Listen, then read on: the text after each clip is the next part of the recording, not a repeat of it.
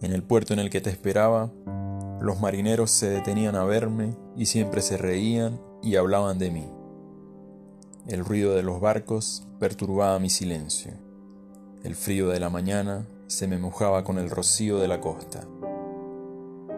Por un tiempo, las gaviotas anidaron cerca de mí, pero a ellas no les gustaba que todo el tiempo yo estuviera hablando de ti.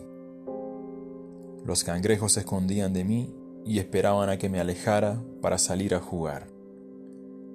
La loca del muelle de San Blas se cansó también de escucharme y se fue a su casa a ver una película de Marlon Brando.